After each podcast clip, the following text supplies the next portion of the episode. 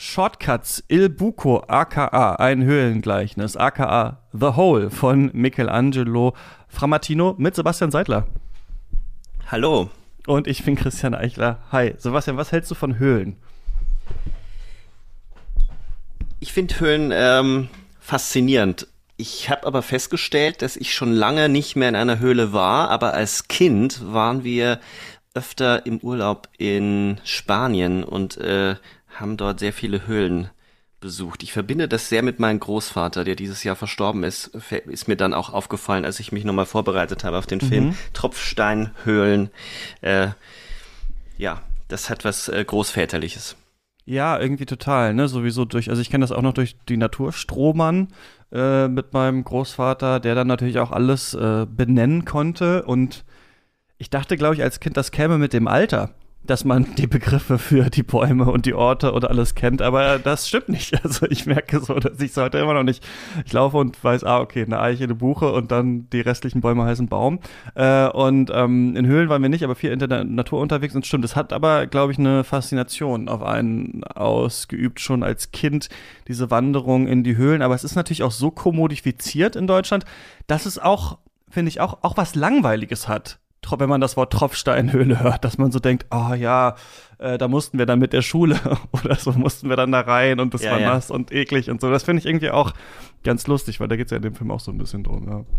Ja, es ist so eine Entzauberung, die da stattfindet. Auch dadurch, dass die Höhlen, die man mit den Schulen besucht, ja meistens dann auch so so, da sind überall Geländer und dann ist da so mhm. jemand, der dich durchführt und äh, eigentlich, und dann gibt's ja immer diese abgesperrten Wege, die noch nicht, ja. also wo es weiterginge. Und äh, ich, da ich kann mich schon rein, dran ja. erinnern, da zieht's einen immer rein und da würde man gerne hin. Ähm, und gleichzeitig hat es natürlich was Unheimliches, diese, diese noch nicht erkundeten Gänge. Aber mhm. äh, genau darum wird's ja auch ein bisschen gehen, um Wiederverzauberung ähm, einer Höhle. Genau, in ähm, diesem Film und weil wir beide Philosophie-Background haben, ein bisschen fand ich so lustig, dass der ein Höhengleichnis ähm, auf Deutsch äh, heißt, oder beziehungsweise den Titel bekommen hat vom Verleih. Es geht um Il Buco.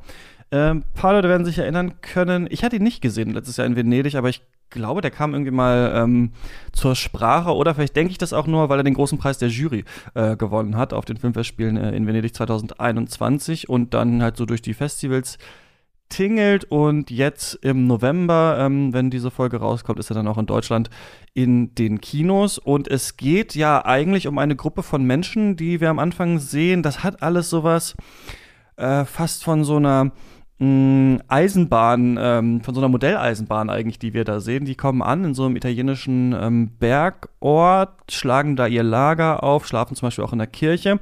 Und dann sehen wir einen alten Mann, der da äh, seine Kühe grasen lässt das ist ein Hirte, der sammelt mit seinem Esel Holz und geht da so ähm, seines Weges und dann treffen diese beiden Welten so ein bisschen, oder sagen, vielleicht sind es eigentlich drei Welten. Es ist die Welt des alten Mannes, der in der Natur eher mhm. äh, lebt und von der lebt. Wir haben diesen kleine ähm, Dorfstädtchen da im äh, Berg und dann haben wir die Menschen aus der großen Stadt, die in so einen Schacht, äh, in ein Loch reinsteigen. Das ist nämlich der erste Shot, den wir sehen, aus einer Höhle heraus gefilmt. Die Kühe äh, schauen hinein und wir wissen noch nicht ganz genau, was die da wollen. Am Ende des Films wird uns noch mal äh, stärker erklärt, was hier eigentlich passiert ist, denn wir erfahren, dass wir uns in den 60ern befinden und das, was wir hier sehen, nicht für diesen Film erdacht wurde, sondern es tatsächlich eine Höhlenexpedition nachstellt, also sogenannte äh, Speleologen, das ist ein neues Wort, was ich gelernt habe durch diesen Film, Höhlenforscher, steigen in dieses Loch hinab und es gibt ne, dann so größere Kammern, dann auf einmal so ganz, ganz enge Wege, durch die man sich durchwinden muss, Wasser wie so ein kleiner Teich in dieser Höhle drin, da muss ein Schlauchbruch hinabgelassen werden und so weiter. Und sie gehen immer, immer weiter äh, hinab bis so 700 Meter ungefähr und wir erfahren, dass es die tiefste Höhle äh, war zum damaligen Zeitpunkt. Und während wir das sehen und dieses, dieser Naturort immer weiter wissenschaftlich ausgemessen, erschlossen, erkundet wird, äh, befindet sich der alte Mann ja auf dem Weg, äh, aus dem Leben hinauszuscheiden. Das wird so ein bisschen parallelisiert. Vielleicht so viel zu diesem ähm, Film mal in der Zusammenfassung. Ich habe dann geguckt, mit wem kann ich darüber reden und dann auf Letterbox geschaut und äh, fünf Sterne bei dir gesehen. Und da interessiert mich natürlich Warum findest du den so genial? Also erstmal finde ich die Form faszinierend, weil ja. es äh, hat kein, äh, also Reenactment ist ja so ein wirklich furchtbarer Begriff, ähm, den wir vor allem aus dem öffentlich-rechtlichen Rundfunk, also Fernsehen kennen, ähm, wo dann irgendwelche Laiendarsteller so historische Figuren und historische Momente nachspielen und das wirkt dann immer so ein bisschen dilettantisch. Das hat dieser Film ja nicht, trotzdem ist es ja ein Reenactment, aber ich finde eigentlich, dass dokumentarische Fiktion das Ganze ganz gut auf den Punkt bringt, weil er es geht ihm weniger um das, was passiert ist, sondern das, was das, was er zeigt, mit unserem Blick macht. Und er inszeniert eine Vergangenheit, die ja gleichsam irgendwie unsere Zukunft ist. Und er verschaltet in diesem Film auf ganz gekonnte Art und Weise Gegenwart und Zukunft ähm, und Vergangenheit miteinander, so dass man sehr viel nachdenkt über unseren Bezug zu zur Umwelt, zur Welt, zum Sterben, zum Leben. Also es ist so gar nicht greifbar, es ist so viel, man kann mit dem Film sehr viel anfangen, aber erstmal die Form war das, was mich total fasziniert hat. Ein sehr stiller, ein sehr leiser Film, es wird ja, ja. kaum gesprochen, der aber, wenn man sich darauf einlässt, man muss, glaube ich, schon sagen, man muss eine gewisse Stimmung mitbringen in den Film hinein. Er ist, es ist ein Film, in den man sich hineinlegen muss, äh, der mit wunderschönen Bildern ganz tiefgründige, eine ganz tiefgründige Geschichte erzählt. Ja, fand ich auch. Genau, ich glaube sogar, das war von mir falsch gesagt. Wir erfahren schon relativ früh, äh, was da passiert oder so ungefähr, ähm, dass die nämlich in dieses Dorf ähm, äh, hineinströmen. Und ich finde auch das interessant. Du hast es schon angesprochen, das kann man vielleicht jetzt sagen, es ist ein Slow Cinema Film. Also wir sehen, es sind, werden Einstellungen sehr lange gehalten ähm, und es wird auch noch nicht gesprochen. Also man muss äh, sich darauf auf jeden Fall einlassen. Aber dann ist ja natürlich einerseits, sagen wir, simpel allegorisch, weil wir so wenige Symbole vielleicht erstmal von dem Film äh, gezeigt bekommen. Ne? Wir haben das Natürliche, den alten Mann, der darin lebt, wir haben die Höhle, die Wissenschaftler, die da reingehen. Und dann ist aber die Frage, was genau sollen wir damit jetzt eigentlich? Also was wird hier eigentlich erörtert von diesem Film? Weil zum Beispiel dieser Titel auf Deutsch, ein Höhlengleichnis, zeigt ja schon ein bisschen, dass es wahrscheinlich nicht das Höhlengleichnis von Platon sein soll, ähm, was wir hier ähm, gezeigt bekommen aus der Politeia, sondern vielleicht ein anderes. Aber diesen Gleichnischarakter macht immerhin der deutsche Titel ja schon auf. Also eine Sache soll eventuell für die andere Sache stehen. Und gleichzeitig ist aber auch die Produktionsgeschichte irgendwie ganz interessant. Was ich jetzt nochmal nachgelesen habe, ist, dass das tatsächliche Höhlenforscher sind, die wir hier sehen. Also die wurden dann mit ähm, mit den Mitteln, die man damals gehabt hätte, halt ausgestattet. Und eine Reenactment, du hast das Wort schon gesagt, sollten das so ein bisschen ähm, nachspielen. Und man hat, finde ich, ähm, also wir haben schon von Verzauberung gesprochen. Der Witz ist ja, dass ähm, Dinge ja symbolisch belegt sind von uns, ähm, die aber vieldeutig sind, wie zum Beispiel die Höhle. Also wenn man sich noch mal so zu Höhlen äh, informiert im Internet, es gibt zum Beispiel die tolle Seite startcaving.com, wo jemand so erzählt, wie man in Höhlen reinklettert, was man machen kann und so. Der übrigens fand ich ganz witzig, sagt, na ja, also man geht oft verloren, aber man stirbt eigentlich nicht. Also falls ihr in der Höhle stecken bleibt und sowas, nach zwei Tagen holt euch da eigentlich jemand raus. Ihr müsst doch vorher erzählen. Ja, ist gut zu wissen. Ist. Gut zu wissen. Und natürlich das Witzigste ist, und das kennst du bestimmt auch so, wenn du dich zu irgendeinem Thema informierst, das Erste, was man meistens rausfindet, ist, dass die Leute, die sich mit dem Thema beschäftigen, nicht ganz wissen, wie sie das Thema überhaupt identifizieren sollen. Denn das erste, was bei diesen cool Cave Facts hier steht, ist, we don't really agree on what a cave is. Also die Frage, was ist eigentlich eine Höhle? Und ist das was Magisches oder nicht? Also die Menschheit offensichtlich kommt ja zu Teilen aus Höhlen oder hat früher viel in Höhlen äh, gewohnt. Ähm, Tiere suchen immer noch Unterschlupf in Höhlen. Es gibt Höhlenmalereien. Da haben wir auch schon wieder Beginn des Kinos und so weiter und so fort. Auf der anderen Seite ist eine Höhle einfach nur ein Hohlraum in einem Stein der meistens von Wasser geschaffen wurde, wo zum Beispiel gar nicht klar ist, laut der Wissenschaft, braucht eine Höhle einen Eingang oder nicht? Ist es eine Höhle, wenn da niemand reingeht? Was ist eigentlich damit los? Und durch diese Offenheit, finde ich, des Films, äh, legt er erstmal nahe, wir haben hier etwas Heiliges, der Schäfer steht damit irgendwie in Verbindung, das ist eine alte Art von Kultur. Wir sehen ja ganz langsam diese Schatten der Wolken übers Land gleiten, wir sehen ihn mit seinen Tieren kommunizieren in so einer Art Singsang. Also es wird natürlich magisch aufgeladen, dann kommen die Wissenschaftler und gehen da rein, vermessen das, ne, die Vermessung der Welt. Äh, so, und am Ende kommt dann wieder äh, der Nebel. Aber ich finde, es ist nicht ganz klar, und das mag ich, glaube ich, an dem Film, dass der jetzt sagt, mit der wissenschaftlichen Vermessung haben wir die Natur zerstört oder sowas, sondern wir sehen ja auch, also wir freuen uns ja auch ein bisschen darauf, wie tief sie in diese Höhle reinkommen und wie sie diese Karten zeichnen. Und ich finde, der Film ist da so ein bisschen ambivalent. Oder hast du eine klare Deutung hier rausgelesen, was für dich für was steht? Ne, eine klare Deutung nicht, aber es gibt ja noch einen Aspekt in dem Film. Also das spielt ja 1961 und gleichzeitig, also das legt der Film so ein bisschen zusammen. Ob das wirklich gleichzeitig stattgefunden hat, äh, müsste man jetzt noch mal recherchieren. Aber ungefähr zur gleichen Zeit wurde das äh, größte Hochhaus in mhm, Italien, ja. das größte Hochhaus Europas gebaut. Und man sieht ja vorher ähm, äh, Ausschnitte aus einem Dokumentarfilm oder aus einem Fernsehbeitrag, wo dieses Hochhaus gezeigt wird. Und ja. die, diese Menschen im Dorf sitzen ja immer vor diesem Fernseher, das ist scheinbar der einzige Fernseher in diesem Dorf. Stimmt, so ja. Alter Röhrenfernseher. Und da sitzen sie ja auch zusammen. Und es gibt ja dieses schöne Bild, der Tatort ist so ein Lagerfeuer, wo irgendwie die Leute zusammenkommen. Und es hat ja was Höhlenhaftes. So, wir ziehen uns zurück in unser Wohnzimmer und sitzen dann vor diesem wärmenden Gerät, das uns Bilder schickt. Und da sitzen diese Menschen auch davor. Und das ist so interessant, weil das Hochhaus natürlich in die Höhe geht. Es wächst in den Himmel während gleichzeitig die Forscher nach unten gehen, in die Tiefe hinab. Und ähm, ich habe schon das Gefühl, dass er hier, ähm, und das macht er ja in seinen, in seinen anderen Filmen davor auch, vor allem in den ähm, vier Leben, wo es um so Kreisläufe geht, also wo es mhm. um, äh, man, man ist irgendwie Tier, man ist Natur, man ist Mensch und ähm, da geht's dann auch um so einen Sterbeprozess. Da stirbt auch ein alter Mann, der dann als Ziegel wiedergeboren wird. Es ist auch äh, interessant, dass er sich dann schon immer wieder auf so philosophische Konzepte beruft und Philosophie betreibt mit seinen Filmen. Und hier hat man es auch mit so einer Idee zu gucken, wie sind denn eigentlich, wie ist unser Verhältnis dazu und wie geht das zu, zur Natur und wie geht das eine ins andere über und ähm, wohin wachsen wir eigentlich und ähm, ist es quasi ein Ziel, was wir verfolgen, oder ist es etwas, wo wir in beide Richtungen gehen müssen? Und das, das Schöne finde ich, dass es ja auch Bäume, ähm, Gras, all diese Dinge spielen auch eine ganz große Rolle in dem Film. Und ähm, ich musste mal mit meinem Sohn Bäume fotografieren.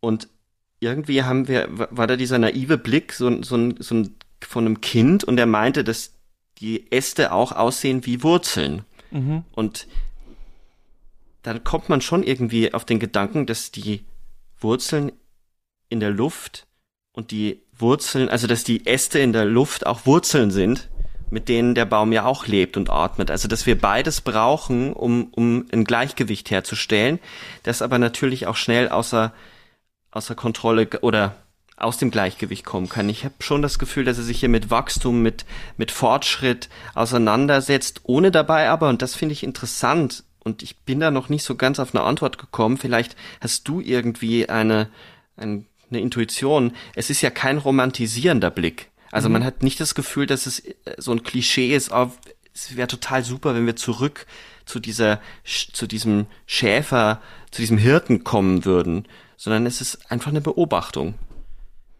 Ja, ich finde auch, dass ähm, das nicht ganz. Also wir sehen, es werden ja ein paar Sachen parallelisiert in dem äh, Film und da sehen wir einmal, der alte Mann stirbt, während die immer tiefer in diese Höhle reingehen. Und wir merken eigentlich, am Anfang ist er schon ein bisschen skeptisch, obwohl er ja sehr wenig sichtbar spielt für uns. Aber wir sehen, er schaut ja immer in dieses Tal rein und da kommen die dann an und ähm, schlagen dann ihr Lager auf und so weiter. Und später merken wir schon, als sie tiefer reingehen in die Höhle und die Höhle dadurch auch mhm. befestigen müssen. Ne? Also als dann Pflöcke eingeschlagen werden und Seile ähm, angebunden, da haben wir das Gefühl, die Schmerzen in dem Mann steigen auch auf. Also als dieses mh, dieser Teil der Landschaft aufgebrochen wird, um da äh, reinzugehen. Und dann aber, also als ich diese Deutung so ein bisschen hatte, okay, also es bedeutet, oder eine Lesart ist, äh, der Mann ist naturverbundener, äh, weiß darüber mehr. Die Leute wissen eigentlich nicht so viel von dem Ort. Das finde ich auch interessant, als die in dieser Kirche schlafen, nebenan ist dann auch noch da dieser Gottesdienst und sowas. Also die dringen da wirklich so ein. Es ist denen so ein bisschen egal eigentlich, was da passiert. Und gleichzeitig, wie du auch schon beobachtet hattest, ist es dem Dorf auch ein bisschen egal, was da passiert eigentlich. Ne? Also während dieses Gebäude 130 Meter hoch ist, ist die Höhle ja 700 Meter tief ja. und einfach nebenan. Aber ist dann halt einfach nicht so äh, interessant. Und dann gibt's aber deswegen finde ich, ist es irgendwie viel durch eine andere Parallelisierung, und zwar die vom Arzt und diesen Höhlenforschern. Also während der Arzt den alten Mann abtastet, äh, wir sehen dann sogar so eine Aufnahme von der Hand, wo eine Ader so ganz, ganz leicht pulsiert. Mein Freund und ich, nachdem wir es geguckt haben, haben auch so unsere Hand auf den Tisch gelegt und geguckt, ob wir quasi nur an der Beobachtung der Hand tatsächlich den Herzschlag äh, sehen können. Man meint irgendwann, man erkennt was. Natürlich hat man nicht so ähm, äh, dünne Haut wie dieser alte Mann da, aber quasi während die durch diese Venen äh, und Adern dieser Höhle immer weiter äh, gehen und dadurch das Wasser müssen, sehen wir auch halt, dass ja, und das ist ein bisschen vielleicht auch eine Baumallegorie, wir im Körper ja auch diese Gänge haben, die so tief gehen, ja. die so unerforscht sind, die der Arzt ja noch versucht zu erforschen. Der Arzt versucht ihm ja noch irgendwie zu helfen, was dann eben nicht funktioniert oder er ist halt einfach dabei, indem er stirbt. Also irgendwie sehen wir auch so eine Parallelisierung der der Wissenschaft, also dass die Höhlenforscher die Höhle vermessen und der Arzt den menschlichen Körper auch, der schon mehr oder weniger vermessen ist, versucht irgendwie zu erkunden. Das fand ich auch interessant.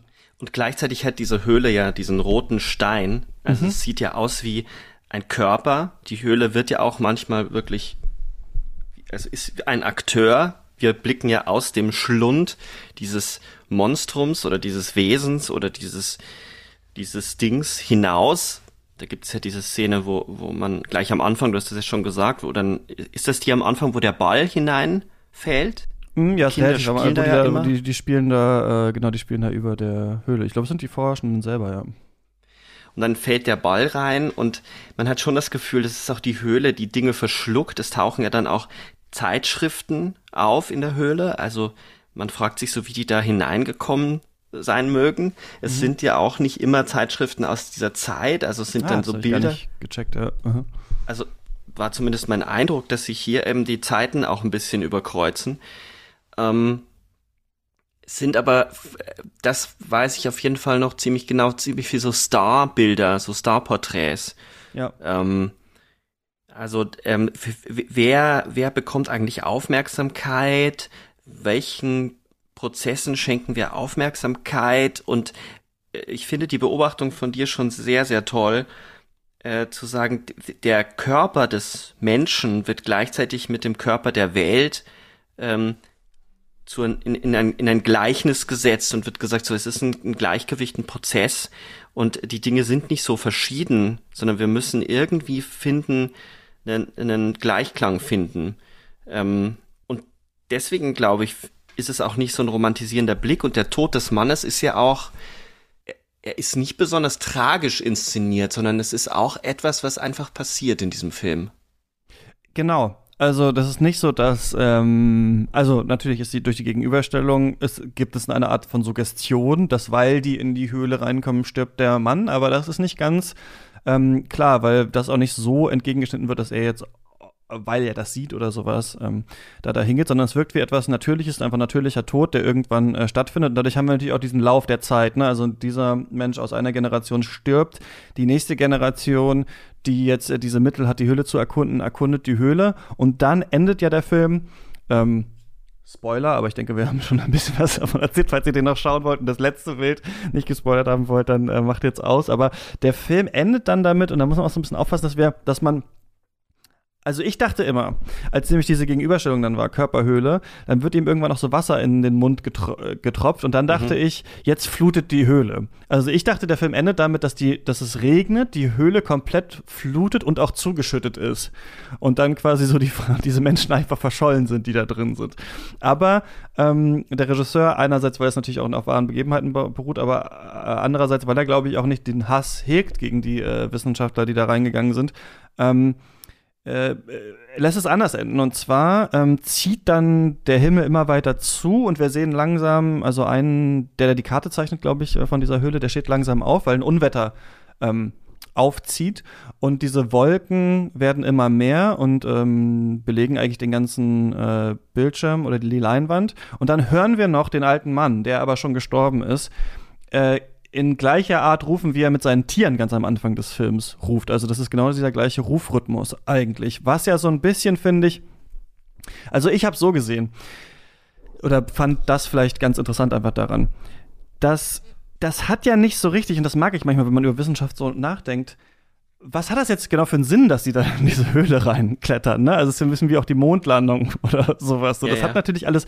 wissenschaftlichen Sinn in dem Sinne, dass man die, die Werkzeuge, die man dafür braucht, testet, indem man erforscht, indem man irgendwie sieht, wie tief sind diese Höhlen. Aber der Natur selber ist es ja völlig egal, ob die eigene Höhle 700 Meter ist oder 500 Meter oder zerstört ist oder sonst was, weil die Natur ja kein äh, denkendes Wesen ist, das sich darüber freut, dass die Höhle so tief ist. Das ist ja eine menschliche Art, damit umzugehen. Also auch zu überhaupt, also auch zu sagen, wir haben diesen hohen Turm gebaut, aber die Höhle ist ja noch viel tiefer. Ist ja auch nur ein menschliches Argument, das ja eigentlich quasi äh, nicht so wichtig ist. Die Natur reagiert ja nur. Und das ist für mich so ein bisschen angedeutet hier in dieser Idee, dass es zuzieht. Also, dass, klar, die Menschen können das alles vermessen, aber das eigentliche, und das ist, finde ich, hier so ein bisschen angelegt, die Klimakrise und wie der Planet sich ähm, verhält, dem ist man am Ende dann doch ausgeliefert. Da kann man noch so viel äh, da anstellen, wie man möchte. Die Frage ist halt, warum ist hier das Echo des alten Mannes? Hat die Natur ihn aufgenommen?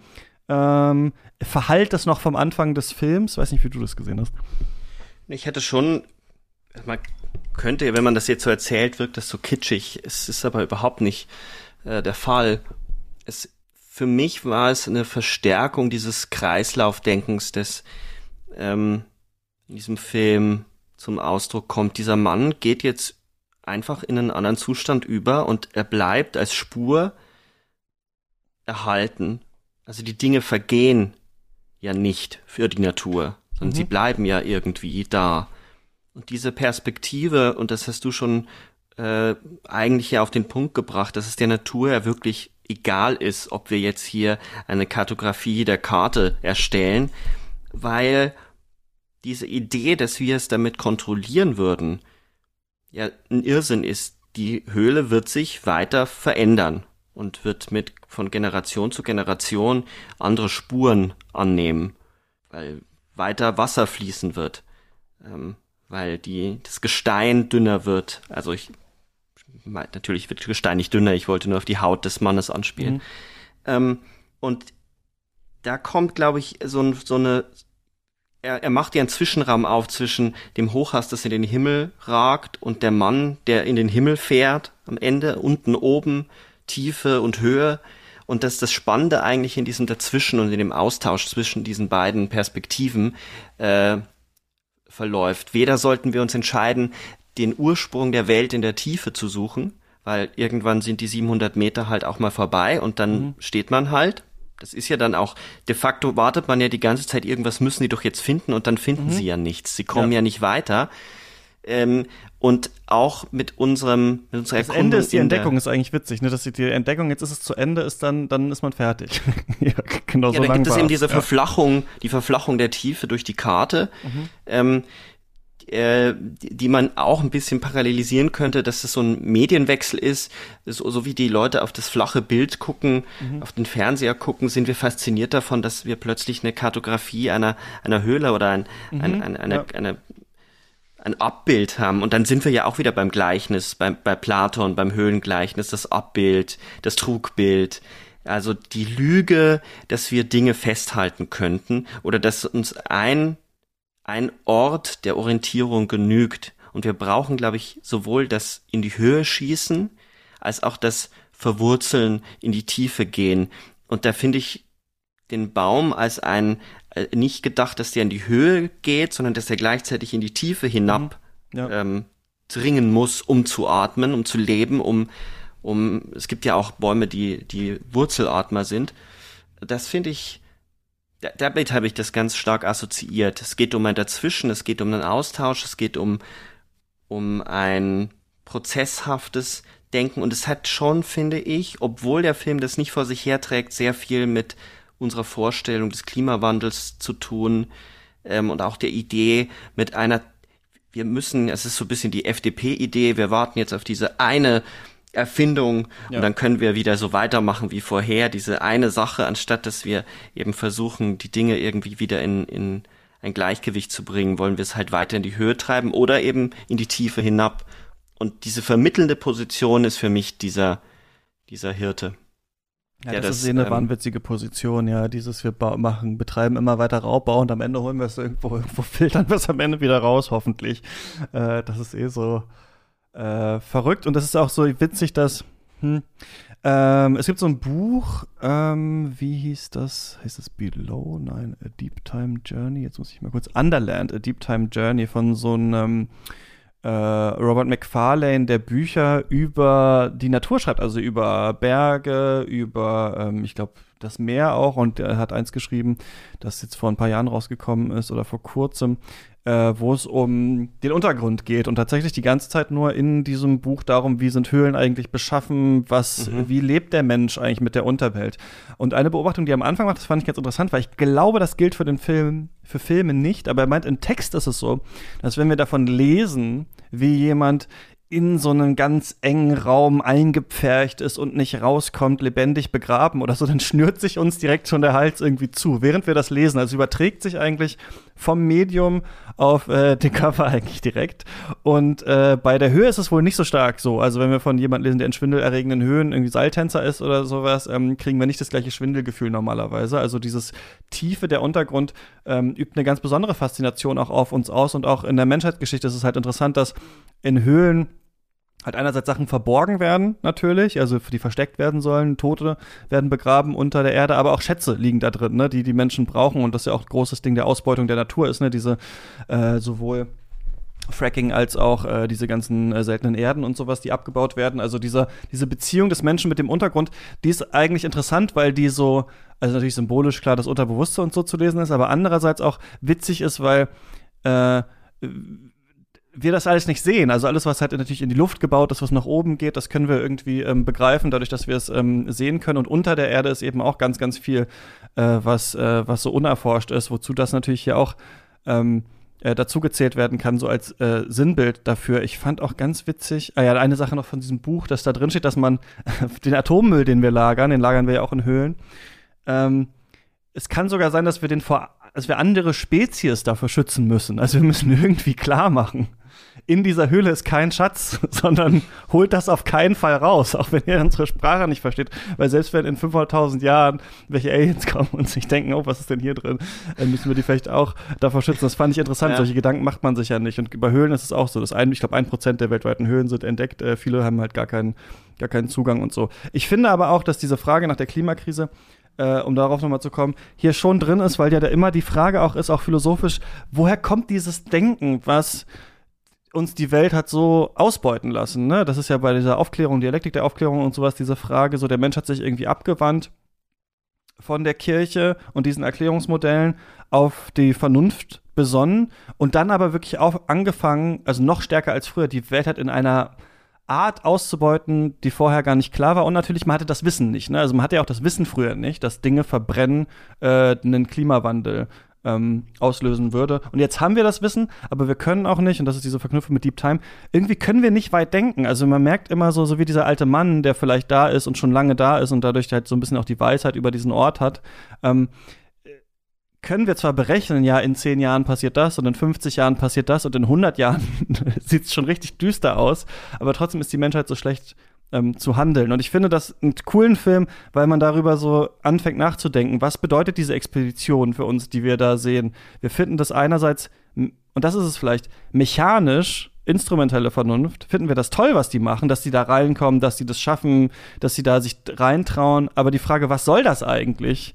Und hat das wirklich einen großen Erkenntnisgewinn oder nicht? Die, die Frage ist hier dran, ohne dass der Film sagt, äh, Wissenschaft ist schlecht oder so. Und der alte Mann ist super, denn er ist ein Heiliger, der in der Natur lebt. Und ich glaube, das ist so, jetzt mein langer Monolog zu Ende, aber das ist so die große Kunst des Films, das nicht aufzuklären, diese Freistelle, sondern uns damit nach Hause zu schicken, so in die eigene Höhle der Reflexion. Also erstmal bitte ich ganz inständig darum, den Atommüll vor allen zu schützen, weil am Ende landen wir nämlich dann in Dark und das will wirklich keiner. Ja, das will keiner. Äh, solche dann muss ich mir die ganze Zeit so komische Sätze, solche pseudophilosophischen Sätze anhören. Da habe ich keine Lust drauf. Ja. Aber mal wieder, mal wieder ernsthaft. Ähm, die diese Höhle, dieses Hineingehen, was finden wir da überhaupt im Endeffekt müssen wir uns, glaube ich, daran erinnern, dass wir gar nichts finden. Ich glaube, das ist die, das ist die Pointe dieses Films. Dort unten ist nichts und dieses Nichts ist das Widerständige der Natur oder dass es einfach egal ist. Der Höhle ist es sowas von egal. Und zu dieser zu diesem Unbehagen und der Faszination mit der Höhle kommt vielleicht auch noch, dass wir das Archaische darin vermuten. Mhm. Du hast es ganz am Anfang der Episode jetzt äh, ja auch schon gesagt, so wir kommen ja quasi aus den Höhlen, so die Steinzeitmenschen. Ähm, und wir haben aber gleichzeitig auch davor Angst, dass dort etwas Archaisches liegt, das, was wir noch nicht entdeckt haben, was uns mit unserer eigenen Natur konfrontiert, während wir in die Lüfte da ist, da reisen wir, da fliehen wir, mhm. da schicken wir unsere Abgase hinein. Mm, wir erobern den Himmel mit den Flugzeugen, mit den Wolkenkratzern. Wolkenkratzer ist natürlich auch einfach so ein schönes Wort. Mhm. Äh, äh wir, wir kratzen am Himmel. Es hat ja auch was, es ist quasi so ein säkularer Größenwahn. Ähm, und dass ein Film so solche Bilder birgt, dass wir drüber nachdenken und diese Sachen wieder in Verhältnis setzen. Ich glaube, das ist schon allerhand und das ist äh, äh, großartig.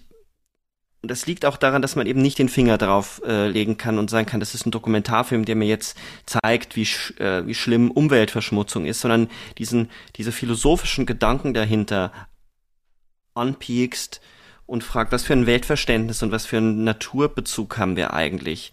Äh, und vielleicht haben wir, und das wäre so ein bisschen die Message, die ich rausziehe, vielleicht haben wir ein bisschen zu sehr verloren den Bezug zur, zur Tiefe der Erde. Also, dass wir eben nicht nur in den Himmel hineinwachsen, sondern dass wir auch in den Boden uns, dass wir mit beiden Füßen am Boden stehen, was ja eine Idee des, des Stillstands mit sich bringt, also des, mhm. des langsameren, des, des Gehens und damit vielleicht auch ähm, das ein Gegenbild zum Wachstum, was ja eher, was man ja eher, also das interessanterweise verbindet man ja Wachstum nicht mit in den Boden hinein. Mhm, ja. Also ein Biologe und Botaniker würden natürlich sagen, natürlich, das ist auch Wachstum, ja, aber so, so Pilze, im Alltagsverständnis ja. tun wir das nicht. Da ist das Wachstum in den Himmel hinein, in die Weite, in die Ferne. Und ähm, er bietet andere Bilder, mit denen wir das vielleicht zumindest in Frage stellen können, dass wir mit beiden Beinen auch in der Erde stehen müssen, um den Planeten, um das Ruder rumzureißen. Er gibt kein Handlungs, er gibt keine Handlungsanweisungen, aber alleine jetzt äh, so dein dein Monolog äh, über dieses Buch, das damit zu verbinden, das ist schon, es ist ein sehr sehr faszinierender Film und es ist auch ein wunderschöner Film der, der ja, interessanterweise so eine Dunkelheit birgt, aber die Bilder sind, sind erhaben, von erhabener Schönheit. Finde ich auch, der ist ja viel beobachtend, auch einfach dieser Blick von ihm, ne? Also es gibt viele Schwenks auch, in denen wir sehen, die kommen gerade aus der einen Richtung mit dem Jeep und fahren jetzt da ins Dorf ein oder sie gehen jetzt in die Kirche und hinter der Scheibe äh, findet gerade der Gottesdienst äh, statt. Wir sehen viel, wie diese Schatten der Wolken sich übers Land legen und so. Ich finde auch, er ist da wie so ein Beobachter, der sich das anschaut und hat aber interessanterweise eben hauptsächlich für diesen alten Mann ähm, den äh, nächsten Blick vielleicht ähm, übrig, den, bei, ja, bei dem und für am stärksten die, Und für die ist. Höhle. Und für die und Höhle. Und für die Höhle selbst, genau. Und der alte Mann beobachtet ja auch und die Höhle vielleicht auch, was passiert. Aber ja, das ist schön. Man kann da viel, äh, ist, der Film stößt viel an. Das stimmt. Ich finde, da muss jetzt viel drüber nachdenken. Natürlich auch überhaupt diese Metaphorik, äh, mit denen wir das äh, belegen oder äh, Symbolik oben ist immer gut, das Himmelreich, unten ist böse, schlecht, die Hölle. Gleichzeitig werden wir natürlich unten begraben. Die Seele soll dann aber wieder nach oben, ne? Eigentlich. Also es ist ja, auch ja, irgendwie interessant. Ja, Und es gibt noch, woran ich auch noch denken musste, von Junji Ito, diesen Mangaka, ähm, äh, eine Kurzgeschichte, die heißt äh, The Enigma of Amigara Fault. Die kennen bestimmt ein paar Leute. Und zwar ist es da so, der macht Horror-Mangas, äh, Manga-Geschichten und da tauchen in einem Stein, in einem Ort, äh, Löcher auf, die Menschenform haben.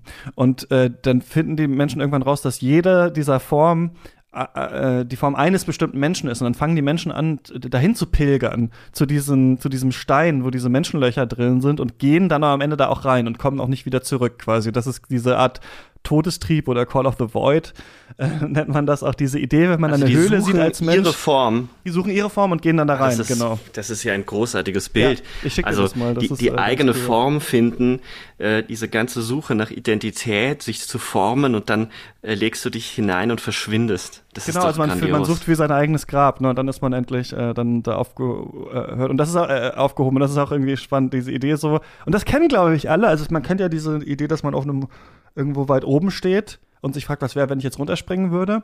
Äh, dieser freudsche Todestrieb. Und man kennt es, glaube ich, auch bei der Höhle. Man ist vor der Höhle und denkt sich so, ich will nicht, aber ich muss da, ich muss da irgendwie rein, ja. Und das ist halt auch ne, so ein ganz menschliches Ding, glaube ich. Ja, äh, Sebastian, was sagst du, muss man ähm, ein Höhlengleichnis, Il Buco, gesehen haben, wenn der jetzt im Kino ist?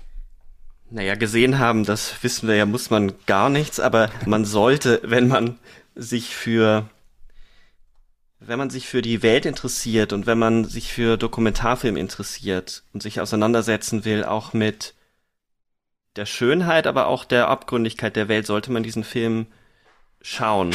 Man sollte dem aber auch Zeit geben und sich selber auch Zeit geben, weil es ist schon ein Film, der unseren Sehgewohnheiten entgegenarbeitet, der eine Ruhe hat, die wir äh, nicht mehr so ganz gewohnt sind. Ich kann mich da ganz gut fallen lassen, aber ich kann mir auch vorstellen, dass manche erstmal eine Weile brauchen, weil er beginnt schon sehr, sehr still und leise.